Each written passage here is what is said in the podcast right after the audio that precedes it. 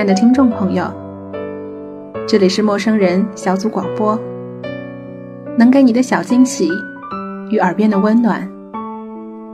我是本期节目的主播景晶。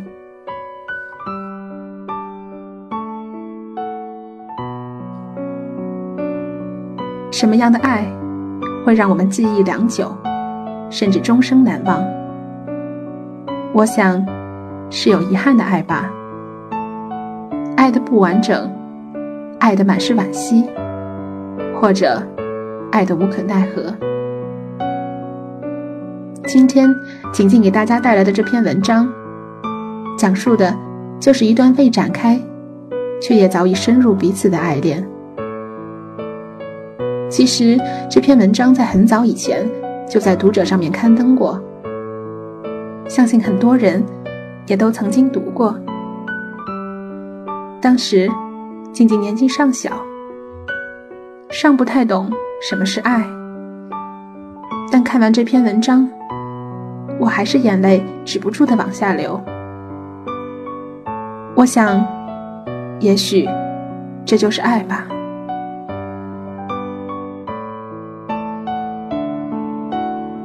君生，我未生；我生，君已老。作者：童心。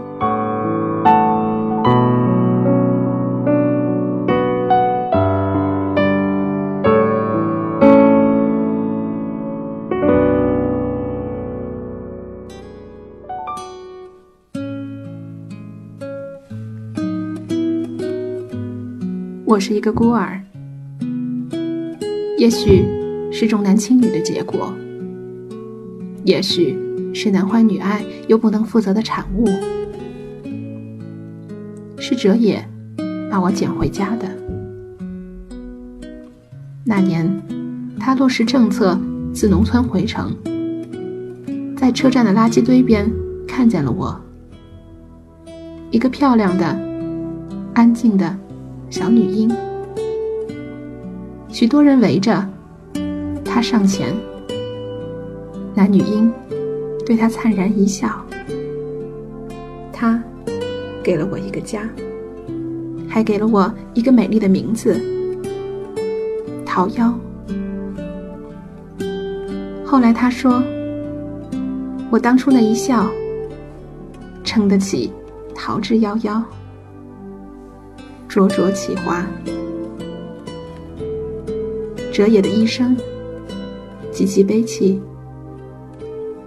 他的父母都是归国的学者，却没有逃过那场文化浩劫。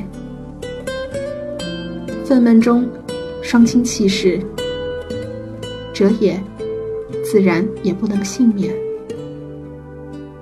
发配农村，和相恋多年的女友劳燕分飞，他从此孑然一身，直到。三十五岁回城时，捡到了我。我管哲野叫叔叔。童年在我的记忆里，并没有太多不愉快，只除掉一件事：上学时，班上有几个调皮的男同学骂我野种，我哭着回家，告诉哲野。第二天。哲野特意接我放学，问了几个男生说：“谁说他是野种的？”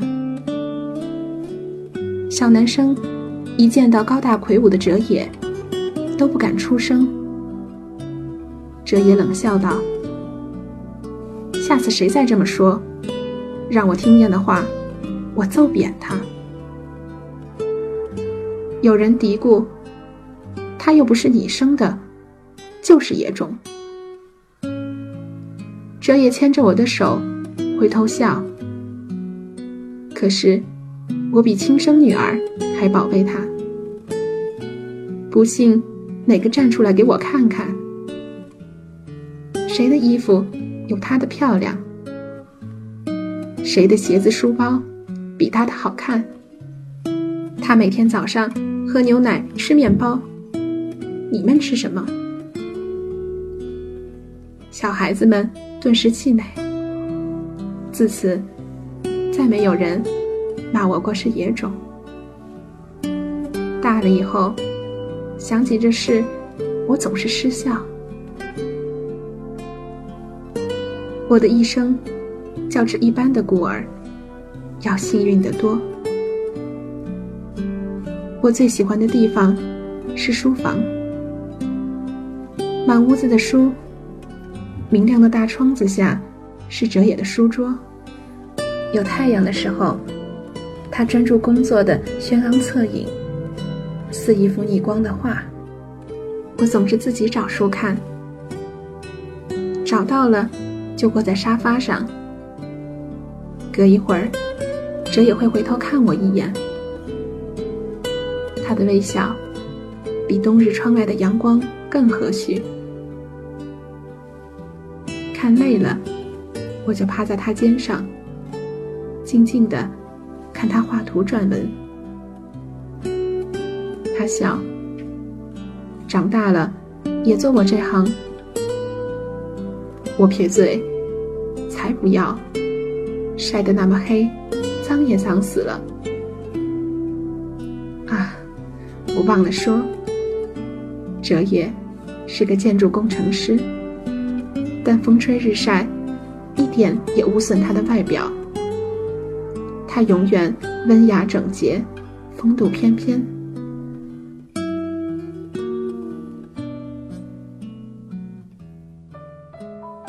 断断续续的，不是没有女人想进入哲野的生活。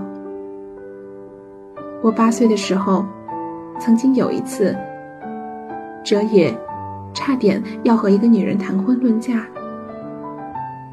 那女人是老师，精明而漂亮。不知道为什么，我不喜欢她，总觉得她脸上的笑。像是贴上去的，这也在，他对我笑得又甜又温柔。不在，那笑就变戏法似的不见。我怕他。有天我在阳台上看图画书，他问我：“你的亲爹妈呢？一次也没来看过你。”我呆了，望着他，不知道说什么好。他啧啧了两声，又说：“这孩子，傻，难怪他们不要你。”我怔住，忽然哲野铁青着脸走过来，牵起我的手，什么也不说，就回房间。晚上，我一个人闷在被子里哭。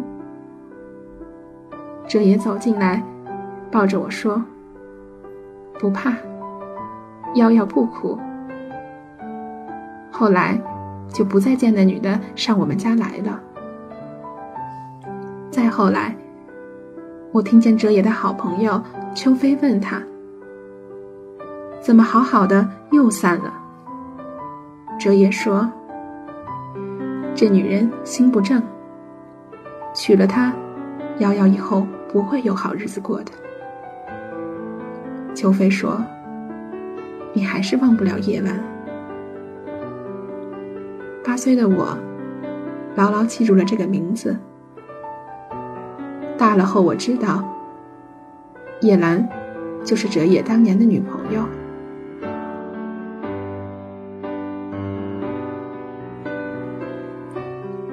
我们一直相依为命，哲野把一切都处理得很好，包括让我顺利健康的度过了青春期。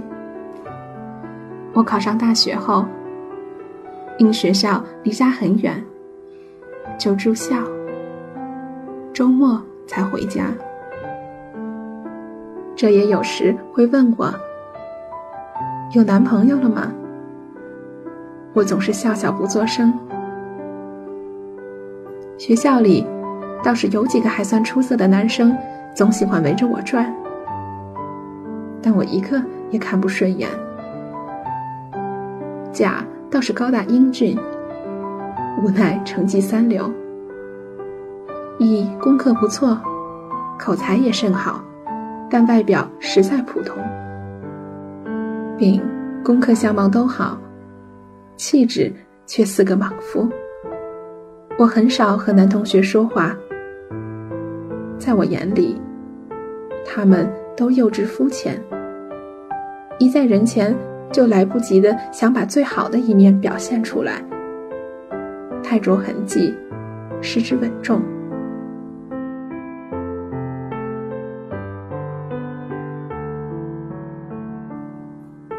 二十岁生日那天，哲野送我的礼物是一枚红宝石的戒指。这类零星首饰，哲野早就开始帮我买了。他的说法是，女孩子大了，需要有几件像样的东西装饰。吃完饭，他陪我逛商场，我喜欢什么，马上买下。回校后。敏感的我，发现同学们喜欢在背后议论我，我也不放在心上，因为自己的身世已经习惯人家议论了。直到有一天，一个要好的女同学私下把我拉住，他们说：“你有个年纪比你大好多的男朋友。”我莫名其妙，谁说的？他说：“据说有好几个人看见的。他跟你逛商场，亲热的很呢。说你难怪看不上这些穷小子，原来是傍了个孔方兄。”我略一思索，脸慢慢红起来。过一会儿笑道：“他们误会了。”我并没有解释，静静的。坐着看书，脸上的热久久不退。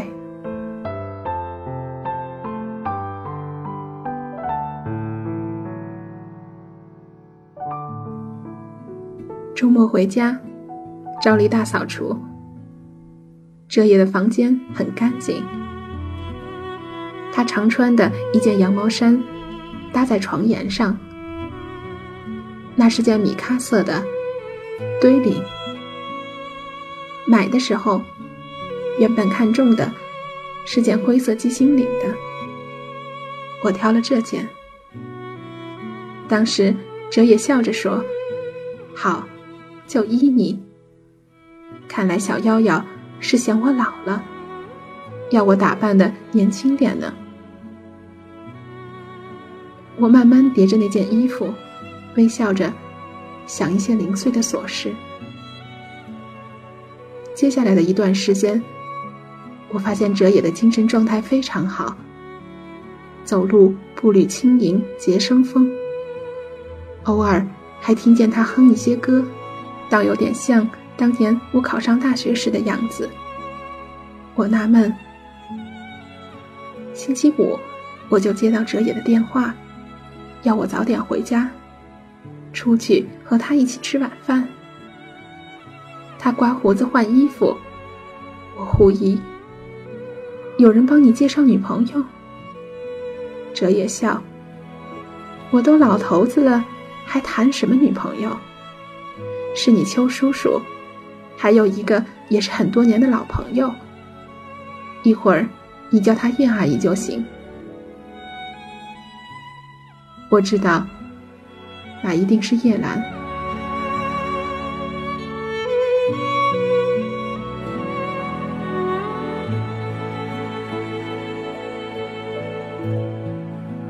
路上，哲也告诉我，前段时间通过秋飞，她和叶兰联系上了。她丈夫几年前去世了，这次重建，感觉都还可以。如果没有意外，他们准备结婚。我不经心的应着，渐渐觉得脚冷起来，慢慢往上延伸。到了饭店，我很客观地打量着叶兰，微胖，但不臃肿，眉宇间尚有几分年轻时的风韵。和同年龄的女人相比，她无疑还是有优势的。但是跟英俊的哲野站在一起，她看上去老得多。他对我很好，很亲切，一副爱屋及乌的样子。到了家，哲野问我：“你觉得叶阿姨怎么样？”我说：“你们都计划结婚了，我当然说好了。”我睁眼至凌晨才睡着。回到学校，我就病了。发烧，撑着不肯拉课，只觉头重脚轻。终于，栽倒在教室。醒来，我躺在医院里，在挂吊瓶。哲野坐在旁边看书。我疲倦的笑。我这是在哪儿？哲野紧张的来摸我的头。总算醒了。病毒性感冒转肺炎，你这孩子总是不小心。我想，要生病，小心有什么办法？这也除了上班，就是在医院。每每从昏睡中醒来，就立即搜寻他的人，要马上看见才能安心。我听见他和叶兰通电话。瑶瑶病了，我这几天都没空。等他好了，我跟你联系。我凄凉的笑。如果我病，能让他天天守着我，那么我何妨长病不起？住了一星期的院才回家。哲野在我房门口摆了张沙发，晚上就躺在上面。我略有动静，他就爬起来探视。我想起更小一点的时候，我的小床就放在哲野的房间里。半夜我要上卫生间，就自己摸索着起来，但哲野总是很快就听见了。帮我开灯，说：“腰要小心啊。”一直到我上小学，才自己睡。叶兰买了大捧的鲜花和水果来探望我，我礼貌的谢他。他做的菜很好吃，但我吃不下。我早早的就回房间躺下了。我做梦，梦见哲野和叶兰终于结婚了。他们都很年轻。叶兰穿着白纱的样子非常美丽，而我这么大的个子，充任的居然是花童的角色。哲也愉快的微笑着，却就是不回头看我一眼。我清晰的闻到新娘花树上飘来的百合清香。我猛地坐起，醒了。半晌，又躺回去，绝望的闭上眼。黑暗中，我听见哲也走进来，接着床头的小灯开了，他叹息：“做什么梦了？”哭得这么厉害，我装睡，然而眼泪就像漏水的龙头，顺着眼角滴向耳边。这夜温暖的手指，一次又一次的去划那些泪，却怎么也停不了。这一病缠绵了十几天，等痊愈，我和哲野。都瘦了一大圈。他说：“还是回家来住吧。学校那么多人，一个宿舍，空气不好。”他天天开摩托车接送我，脸贴着他的背，心里总是忽喜忽悲的。以后，叶兰再也没有来过我们家。过了很长很长的一段时间，我才确信，叶兰也和那女老师一样，是过去式了。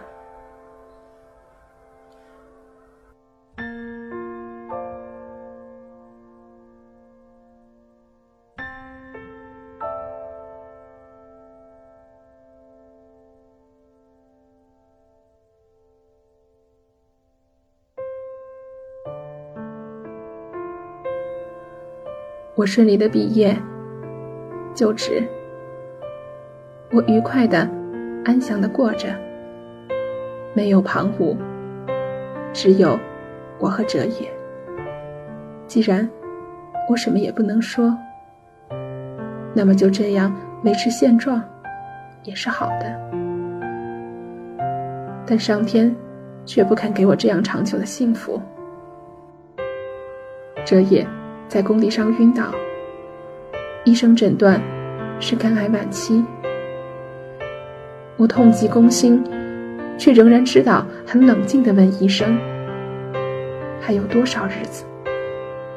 医生说：“一年，或许更长一点。”我把哲也接回家，他并没有卧床。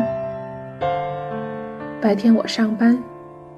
请一个钟点看护，中午和晚上由我自己照顾他。哲也笑着说：“都让我拖累了。本来应该是和男朋友出去约会的。”我也笑。男朋友，那还不是万水千山只等闲。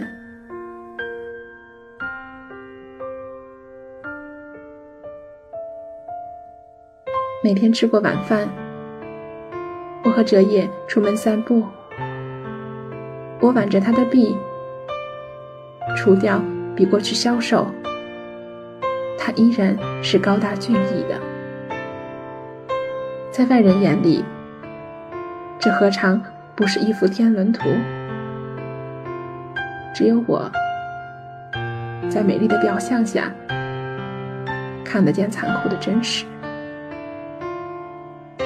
我清醒的悲伤着，我清晰的看得见，我和哲野最后的日子，一天天在飞快的消失。哲野很平静的照常生活，看书，设计图纸。钟点工说，每天他有大半时间。是待在书房的。我越来越喜欢书房。饭后，总是各泡一杯茶，和哲野相对而坐，下盘棋，打一局扑克，然后帮哲野整理他的资料。他规定，有一叠东西不准我动。我好奇，终于一日，趁他不在时偷看。那是厚厚的几大本日记。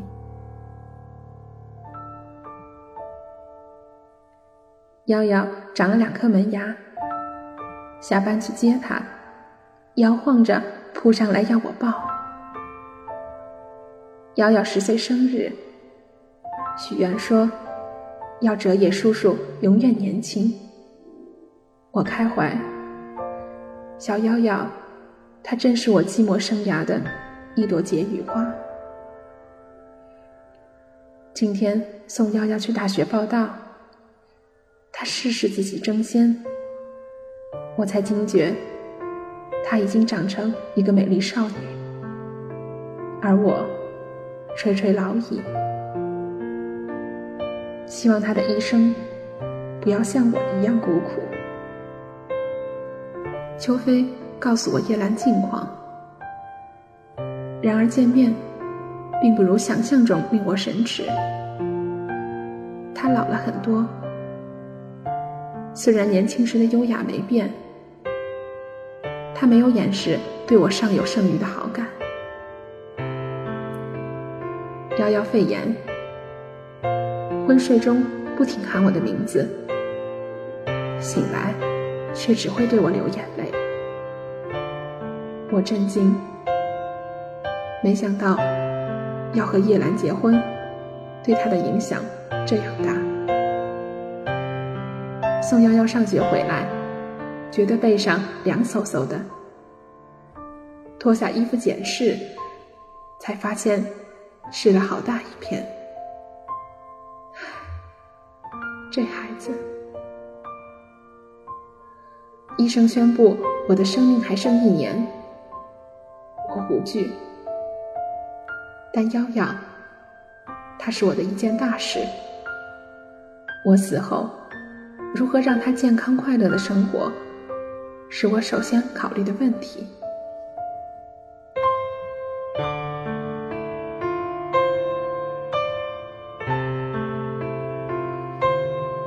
我捧着日记本子，眼泪簌簌的掉下来。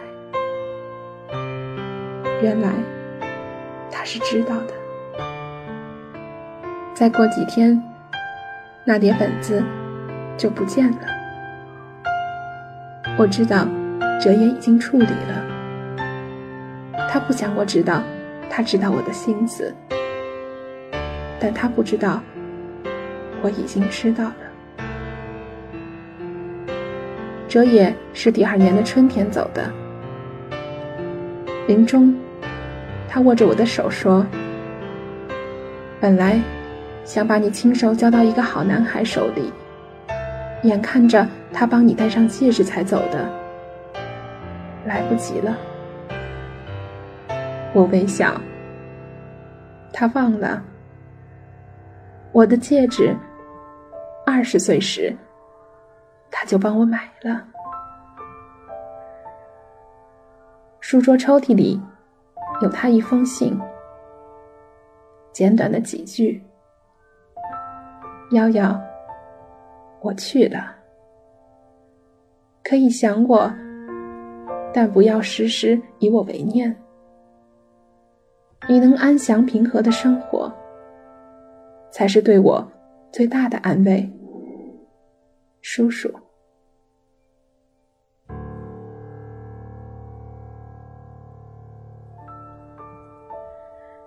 我并没有哭得昏天黑地的。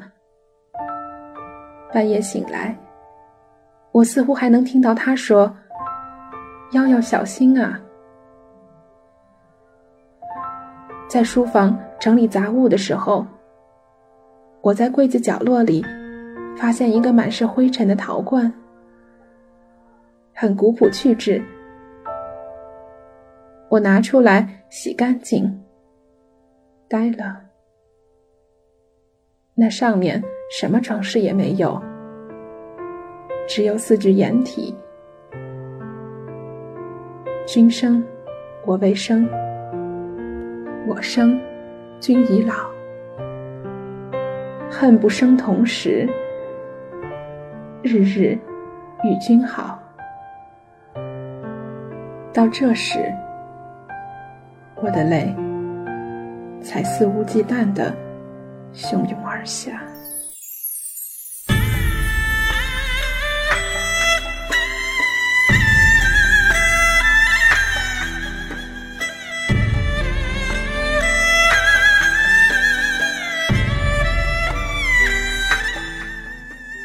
君生，我未生；我生，君已老。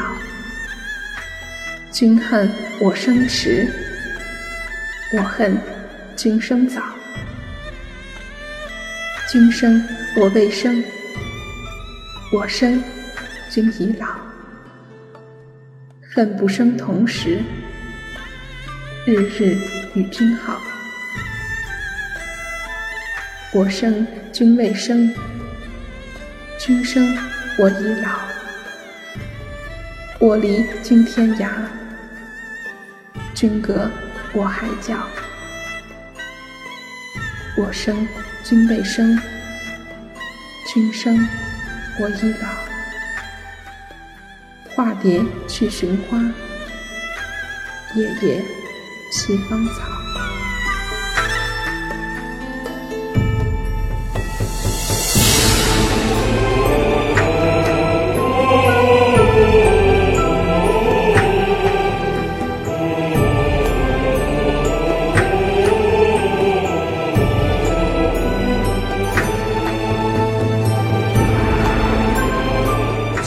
众朋友，这里是陌生人小组广播，能给你的小惊喜与耳边的温暖。我是锦锦，感谢您的收听。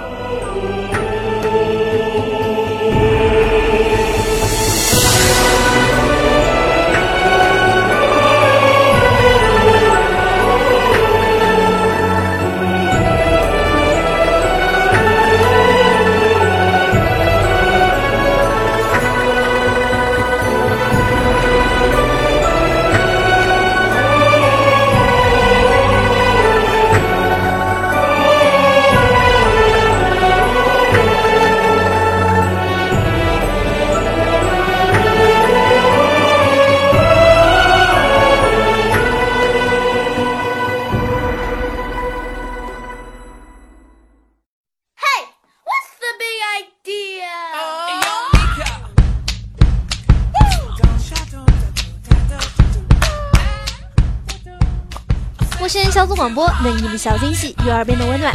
如果你也想加入，我们求贤若渴。招募详情请登录我们的豆瓣小站。播客订阅、节目下载、更多收听方式、互动交流、节目评分、推荐文章，甚至让你的声音留在我们的节目中，就在小站找到答案。欢迎关注我们的新浪微博，搜索“陌生人小组广播”，找到我们。I went walking with my mama one day when she warned me what people say. Live your life until love is found.